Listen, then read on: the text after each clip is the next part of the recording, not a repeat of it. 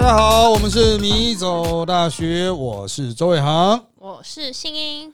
好，这是我们新考古学第三十五集，一样生命主义。我们来到十六课的第三节的平均地权的实施。好啊，这个就是我们现在大家都在讲啊，那个打房都会讲到平均地权条例。啊，这个民国四十三年制定实施都市平均地权条例，不不不，一直改改改改改改改改到现在。哦，那当然跟着有七天的那个已经没了，但是平均地权条例还在继续走。啊，这个我们对于这个土地改革哈，哦，每一个时代的目标都不一样啊。哦，那我们先看啊，它一开始叫做都市平均地权，然后再来是才是全面平均地权。好，那民国四十三年一开始是台湾作为施行区域的，四十五年正式实施呢。啊，他说，对于都市平均地权以外的郊区土地啦，未实施都市平均地权的市镇啊，土地土地投机垄断之风日至啊，土地之自然征集又均归私有，不独造成不公，对国家建设巴拉巴拉造成了很大的挚爱难行之处了。所以后来呢，就在民国六十六年二十一年以后。通过平均地权条例啊，然后这个正式公布，七十五年做修正啊。那当然，这个课本是八几年的时候，我们现在要一修再修，不断的修。我们先来看八十几年时候的状况是怎么样。首先一啊，这个叫做规定地价，办理规定地价或重新规定地价时，先由直辖市以县市主管机关。分别区段地目调查一年来的土地市价、收益价格，依调查结果划分地价及地价区段，然后经地价评议委员会评议后分区公告，然后呢由土地所有人规定期限内自行申报，申报的地价超过公告地价百分之一百二十，以公告地价百分之一百二十为其申报地价，未满公告地价百分之八十，除造价售卖者就征收的那一种。之外呢。以公告地价百分之八十为申报地价，未如期申报，以公告地价百分之八十为其申报地价。好，那是当时的规范了。那我们现在已经有那个实价登录了，嗯，啊，所以我们就有公告地价啦，实价登录啦，各式各样的价格在街上走。啊，到底哪一个才是真实的土地价格呢？废话，大家正常脑力的都知道是实际实际交易价格啊。那有些人说实价登录也不见得是实际交易价格呢。哦，第一个它会有关系人交易哦，比如说我卖给我儿子这样，哦，我卖给他很便宜，哦，他的价格就会低下来这样子。那这是不是作弊呢？也不能说人家作弊，他爽就好嘛。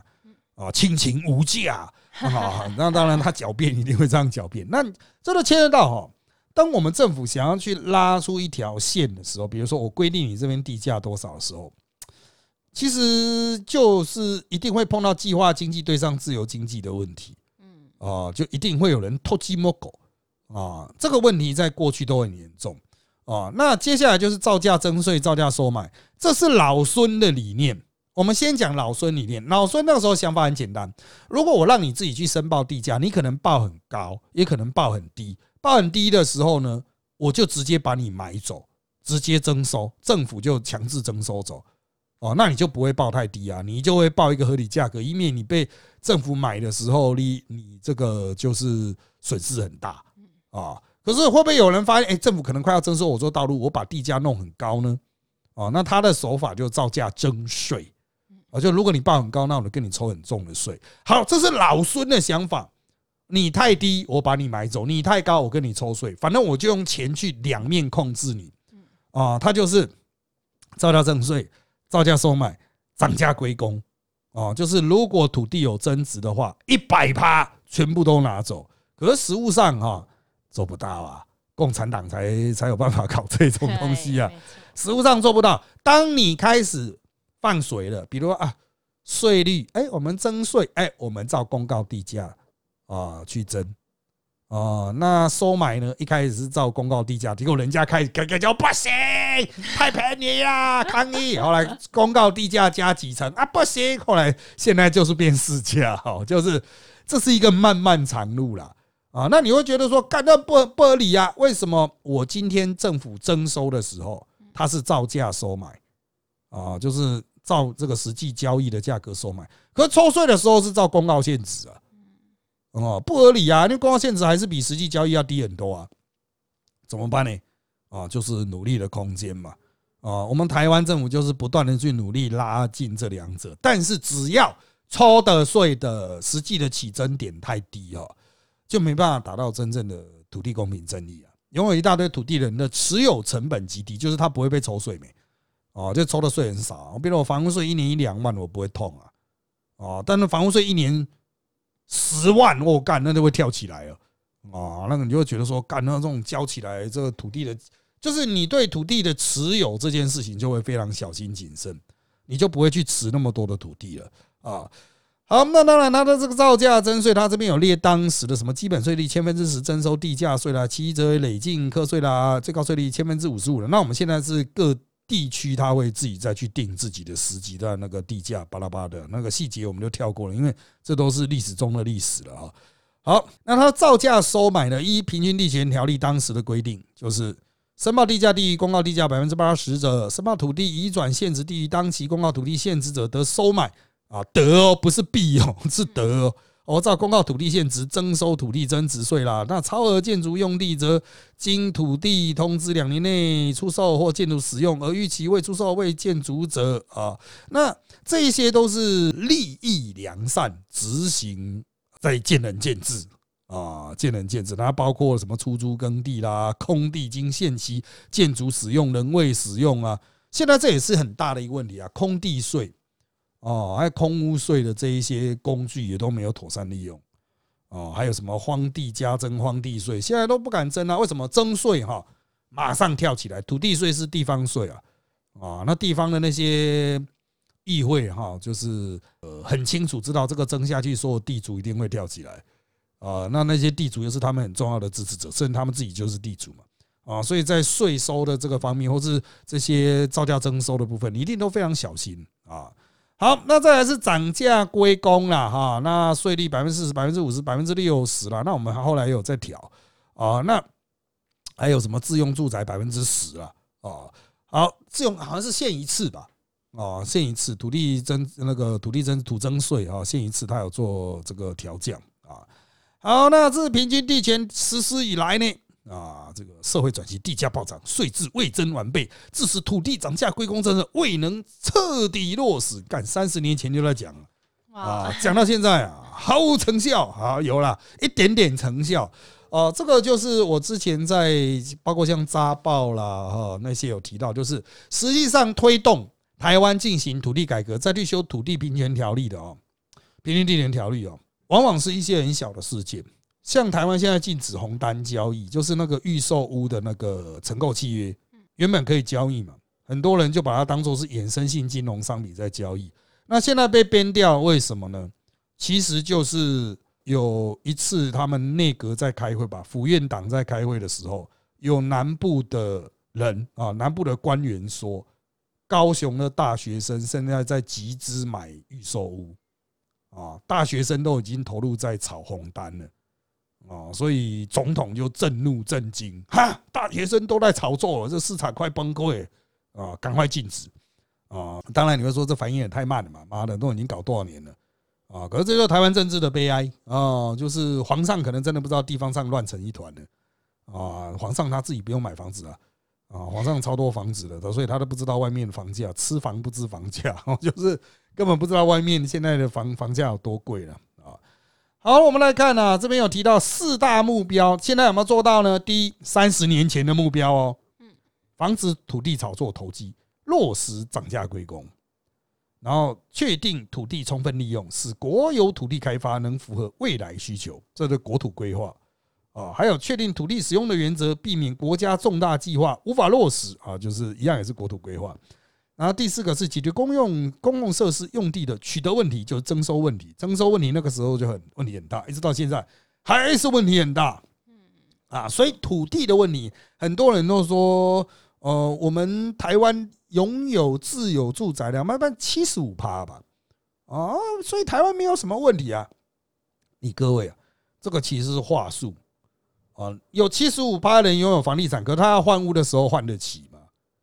哦，你会说你不会把现在的房子卖掉去换新的房子吗？哎，理论上好像是这样子哈，可那有多麻烦？你买了一个新房子，也不是马上可以住啊，你还是要去租屋啊，搬家有成本，装潢有成本啊，啊，所以它会有很多里里口口的问题嘛，啊，所以除非是持有两户以上房屋的，否则绝大多数人在生活上对于居住哈。其实都是处在一种很不很不安适的状态哦，就是你不知道你这房子能够撑多久，会不会住一住他妈地震垮掉啊？然后要买呢买不起，要换呢啊，那一摩擦下来也会有很大的损耗啊，所以真的没那么容易。大家不要把这个事情啊用简单的话术去把它化解掉。台湾的土地真的太贵了，不是房子太贵了，是土地真的太贵。啊，那那个什么啊，没人盖啊，那个都是其次啊。土地太贵，我们现在很多空屋了啊，至少二十几万户的空屋啊，这个也没人住啊，就是因为太贵，土地太贵了，所以卖不掉，或者它单纯就是囤积居奇啊。现在是不是又要加征什么碳税什么之类的？啊，那个是额外的，营建的成本就会再提高，那变成说要假如说要让房价降，又是另外一个困难性。就那到底要怎么样去平衡？这件事情，因为好像目前的趋势就是一直不断，就是一个物物价的东西是一不断的上涨，可是就没有办法去抑制这样的行为。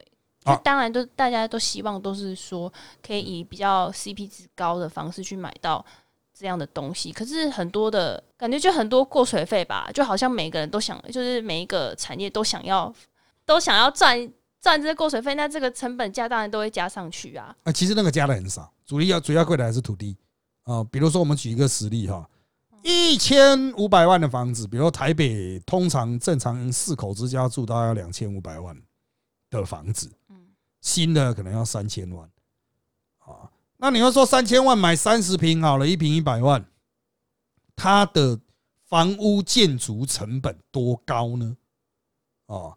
那我们讲三千万的房子三十平嘛，啊，房屋建筑成本多高呢？老实说哈，有没有三百万都是个问题。盖，包括你的工人，包括你的水电，包括你的，现在都涨得很凶。没有，就是三千万的房子哦，顶多占到六百万，也就是说两千四百万，你是在买什么呢？土啊，就是买那个土地而已。实际上呢，就是呃，你会看那个路上有很多很豪的豪宅嘛，啊，就是那种哇，感觉起来就金碧辉煌，了不起一平二十万呢，就是工人成本、施工成本、建筑成本一平二十万啊！你会说什么不可能？我那个找那个什么很贵，什么那个都是啊，跟你那故意敲一笔的啊，那真的要做起来，那价格没那么高哦，就是工料啊，我们就讲就是工人的钱。还有料的钱，工料加起来一瓶二十万，哦，基本可以解决。可是他绝对不会是一瓶二十万的，一瓶三十万卖你啊！他给你卖到一瓶一百多万呢。台北最贵的比较豪的豪宅可以卖到一瓶两百五十万。嗯，他的用料会到一瓶一百万吗？太夸张了吧！你恐金吗？一瓶哎，点的问题。哎，它在大安森林公园旁边。嗯，啊，盖的也不是很好看，可是 可是就是卖那么贵啊，所以。我个人的看法是这个样子了，工料不足啊，没有人去做啦，东西太贵，我不想进货，它会造成施工期的迟滞，终归是盖得出来，就它会盖很久了，可是它绝对不是成本最高的要素，成本还是来自于土地，土地的取得的土地的价格太贵了。为什么土地价格会这么贵？因为它是一个资金可以去涌入的标的，你今天不太可能资金去投资大理石吧？资金去涌入去推高功能，我投资这一群哇技术超棒的建筑工人，不可能嘛？啊，但他是会去大量投注在土地上的，啊，所以我们实际上贵的就是土地的价格，location，啊，所以我们在买房子的时候，不是讲那个什么啊建材，我买建材啦，我买美学设计啦，大家都讲 location，location，location，实际上就是买他那个地而已，啊，那个地点而已。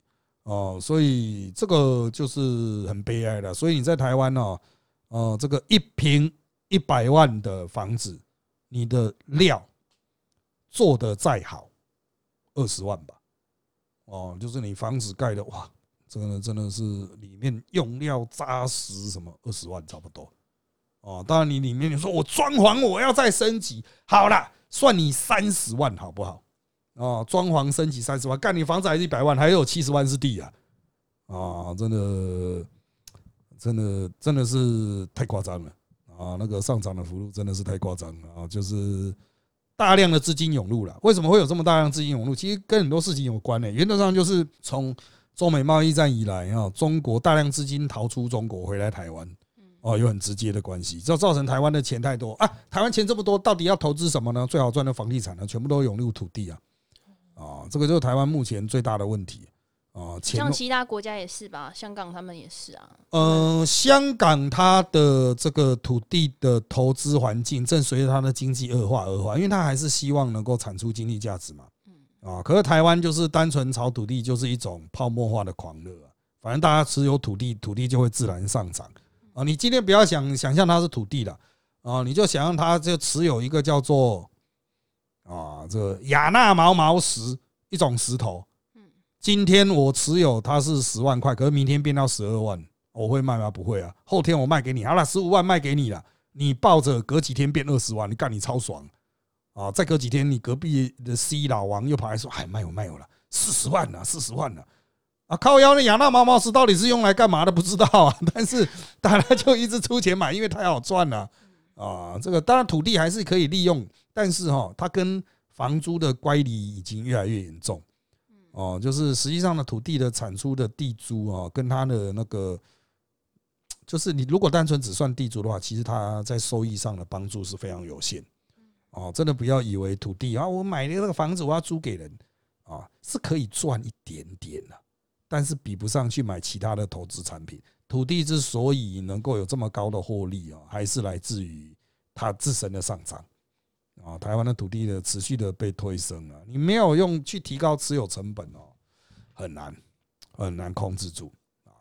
好，那那下面一趴就经济精建计划了哈。那他们从民国四十二年开始推行经济建设计划，计划经济经济计划啊，六期四年，每四年一期。那他们开始去推升这个农工生产物资供应，加强运输系统了。好，到民国六十五年呢，就是我出生的那一年呢，就建立了台湾经建会的六年计划行政院哈。那这个是第七期，从六十五年到七十年，这个最具代表性的是什么呢？十项建设，十大建设哦，这个影响台湾很大，什么中山高速公路啦，啊，什么核能电厂啦，中正机场就现在的桃园机场啦。啊，什么台中港啊、中船啊、中钢啊，啊，还有那个石化厂什么，我们以前小时候都要背啊，非常的靠腰啊，哈。这是会考的考题，啊，的必考的。哇，啊，那必考的。好，那这些都是所谓 infrastructure 啊，这个基础建设为主，它是其他工业发展的基本的原动力啊。好，到了七十一年呢，就有精建的四年计划啊，那就是稳定成长并重啊。然后接下来就是在下一期七十五到七十八年第九期四年精建计划。那你可以发现哦，就六十五年的那个是六年，对，其他都是四年啊。那七九到八十二年是第十期啊，那个就已经是李登辉的了啊。好，那他每一期每一期这样定，就是啊，这个时间乱完之后，我们会检讨，然后看看下一期要做什么哦，就不会很盲目了。那四年就设一些目标，大家去达到，不然大家都在鬼混了啊。老师，他那个精密工业是专指什么啊？精密工业就是实际上就是你真的没办法凭人人肉单干的那一种，你必须要用机器去手表那一种吗？呃，不一定是手表，但是你可以想象，就是它已经超出人类肉眼的那种范围了。哦，就是很需要那种。对，那你只能去操作一个机器去制造出这样子的东西啊，这都精密工业。那当然，它的尺度会越来越小啊。啊，早期的工业可能就是啊，这有米啦，磨一磨变变粉啦，哦，变米粉，我们搓一搓变米粉啊，它会有这种工厂，因为它不需要很精密的米粉出来，都粗细不一样，反正就吃，我只是吃那个米粉而已，我管它是粗细差多少，公差差多少啊，精密工业它的公差就抓到一定的那个啊，就要求以下，啊，就是那基建可以精密的结合啊，那其实。这个就是要用机器去去弄啊，就是你人操作机器之外，机器还可以再去生产机器这样子啊。好，那十项十大工业建设啊，它要促成景气复苏啦，因为当时有经济危机啦，他们觉得呃我们的基础建设太烂了，所以我们要把基础建设全部重弄。那当然，它实际上六十五年就已经在开始推动了，六十八年底呢就依序完成了啊。那有中山高啊、中正机场啦，现在叫桃园机场，老人才会习惯讲中正机场。然后铁路电气化。北回铁路啊，你要想什么叫北回铁路啊？就现在通到那个宜兰的那一边，嗯，然后一直通到要接到花莲啊。这个以前是没有直接接起来，后来有接啊。那还有苏澳港啊、台中港啊这一类型，这个交通业。那重工业的部分就造船厂啦、中钢啦、石化厂啦。那能源类就是核能电厂啦，哈，所以核能电厂那时候盖的，现在已经修了，就是那个核一啊，对啊，那个时候现那时候盖盖到现在四几年了啊，啊，没塞用啊，啊，塞用啊，其实已经塞满了，就是没有燃料棒没出去啊，用完了啊。好，那你去投这个东西，因为要去盖这些建设，你就会有采购，经济就会活络。那这些建设盖好之后呢，它又能够再一步的刺激活络经济。好，那当然这样子的这个操作下来之后，你会食髓知味啊，就是说你会盖发现说盖这个投资不错诶，一方面在盖的时候就刺激经济复苏，盖好之后哎很方便，很多东西都被带动，比如说原本没有高速公路的时候，大家不太愿意买汽车，等到有高速公路之后，大家愿意买汽车，南来北往变快速了，生意变好了，消费模式也改变了，哦，市场也做大了，所以接着政府又推动十二项。建设啊，那十二项建设又更细了，那包括之前延伸的什么核能电厂啊，还有比较具代表性就是林口新市镇了。现在林口终于已经住到爆了，而这也是三十年呢。对啊，林口现在他妈的，哦，什么你这叫塞车的什么？塞车？那已经到了心肌梗塞的程度。那边很多预教的啊，呃，那没办法，学校那些的，那个学校也是没办法塞进去。啊，学校盖太少了啊，这个问题很大啊。林口的小朋友要上学非常困难，跟有点跟竹科那边的问题一样，就人口增加的速度这样一下子爆出来，对，然后学校来不及去那个增加建筑、增加这样增班这样子啊。那十项建设、十二大建设等等的哈，那有没有做不好的？有大平岭新市镇。哦，这个在高雄就是一直被人家嘴炮啊，就是因为挡人财路了，所以最后面就做的不好。啊，就是那也跟土地炒作等等是有相关的了哈。好，那我必须要说哦，这个建设病对于台湾来讲，直到现在还没停。像我们现在就有前瞻建设计划，还在继续盖。可是盖到这个时候，这 infrastructure 到底能够发挥多大效益呢？前瞻计划就经常被人讲说。拿了那么多钱，结果只是在盖花圃；拿那么多钱盖一个没人用的停车场；拿那么多钱盖了铁路高架化，然后高架化下方又没有妥善利用。还有一些捷运的，当然还没有盖完了。盖好，我相信，比如说桃园的捷运，我认为盖好对桃园是有帮助的。啊，可是盖好了，我们也都老了，就我可能搞不到挂啊，还没盖好。哦，这个我前几天才在电视上讲啊，就是。我一九九九的时候，我有自己办公室啊，然后我那时候在学捷运的规划嘛，然后所以我跟捷运局要了一个捷运大挂图挂在我的后面哦，啊，就台北市的捷运大挂图，包括新北啊，那时候还在台北县嘛，哦，然后呢，然后就是三十年后还有没盖完的啊，就是那个环状线还没盖好，三十年后都还没盖好啊，那边二十年后还没到三十年啊，啊，虽然它那个图大概是一九九零年代中了。哦，你要说快三十年也可以了，但至少二十年、二十多年了，还没盖好啊！环状线还没盖好，现在连开工有些地方都还没开工呢，啊，就很拖啊啊！所以当时有十大建设，十大建设完的是十二项建设，十二项建设完的是十四项建设，十四啊，十四项建设，那就是一路建设一路盖啊。那个好悲悲的那个要盖的那个西滨啊，也是盖到最近几年才陆陆续续。终于路网大概连起来啊，真的是很拖啊啊！那后来在这个我这个课本的时候出来的时候，就六年国建六年计划啊，它有四个目标：提高国民所得、后置产业潜力、均衡区域建设、提升生活品质。在那一个时代，还有一件很重要的事情，哦，就是在这个课本读到这个课本的时候，它还没有发生，但之后发生了，就是宋楚瑜的出现。那在郝龙，哎，不是郝龙斌，郝伯伯哈，郝龙斌他爸郝柏村的时代啊，这个他所做的一些建设已经很猛了。已经被人家评为是会不会太浪费钱？比如西兵，到了宋楚瑜啊，不得了啊！他是标准的要五毛给一块，所以当时就出现了大量的基础建设。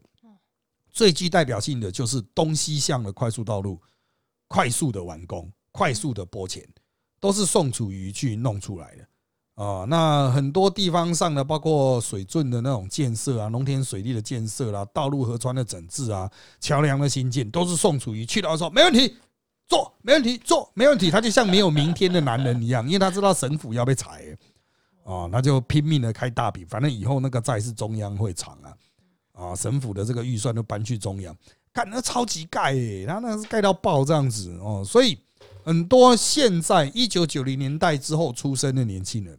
他会不知道为什么宋楚瑜可以一直出来选总统？对，为什么？因为他就是一九九零年代那四年当台湾省长的大傻逼、大建设，让他拉到了一些基层的支持、狂热的支持者。因为宋楚瑜就是大傻逼仔啊，所以他才能够一直选、一直选、一直选。虽然越选越弱，今年终于没办法选了啊！今年亲民党只有推不分区这样子，可是他真的是哦，就像他当时的幕僚讲。做四年吃三十年哦，他做了那四年之后，三十年都可以嘴炮哦。你看这个桥是我盖的，这个路是我开的，因为这三十年来会陆陆续续落成嘛，启用嘛，大家会感受到嘛，所以老宋就会去那边炒作一波。你看这我盖的啊，你看让大家多方便这样子哦。那他为什么现在终于慢慢没气了？就是终于都盖完了，就是已经无法再提款了，过了提款时限了哈啊，所以。这些大型公共建设哈，现在看来当然东西向的帮助是非常大啊，它就串接高速公路嘛，一高二高还有西滨嘛，有效串接，然后让这个在地乡镇的人民可以快速的来来回东西。以前是真的很不方便，以前我们去其他乡镇哦，那个道路都超级小的哦。在我小的时候开始进行省道的拓宽，我们经常开一个玩笑，就是省道到了苗栗县会自动变窄。就是拓宽到你那边就不拓宽了，好像后来也是宋楚瑜去把它搞定的吧？哦，我还记得我在读大学的时候，就是宋楚瑜的时代嘛。哦，就是我就经常骑脚踏车，在家里附近骑脚踏车，就可以充分的感受到就是差，呃，正在兴建的那种感觉。那那种对乡下人的冲击是很大，就是你会觉得说，干这里真的有必要盖这么大一条路吗？哦，那事后就证明了当时的一些建设永远改变了台湾人的心灵。台湾人的心理地图就是我们怎么从这个地方到那个地方。像现在年轻人几乎都是大众运输啊，比如台北都捷运啊。对你们而言，台北的地名就是捷运站的站名。对啊，那我们在捷运之前的世代就会还是有属于一些区块，然后还是会有一些一辈子都不会去的神秘区，就是摩托车可能怎么骑都不知道哦。可是现在是真的很方便了，所以基础建设有没有有用啊？它可以彻底改变一个社会。到底现在我们应该做什么样的基础建设？我觉得是大家更认真思考问题，因为我们已经不是从无到有，我们是在有上要更好，要追求卓越。如何去拿捏其中的细节？哈，其实还蛮需要智慧的啊，也就考验大家的那个啊，这政治判断力。因为有些政治人物就是超级乱盖啊，有些政治人物就是完全不盖，完全不盖也是不行的。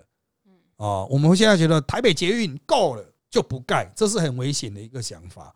哦，就是这代表我们可能今后十几二十年都不会有新捷运落成啊。那那个时候的台北人会不会觉得有些地方它是到不了，很方便，造成那个地方的没落？哦，我觉得这个问题可能就，哎，需要大家好好谨慎来思考啦。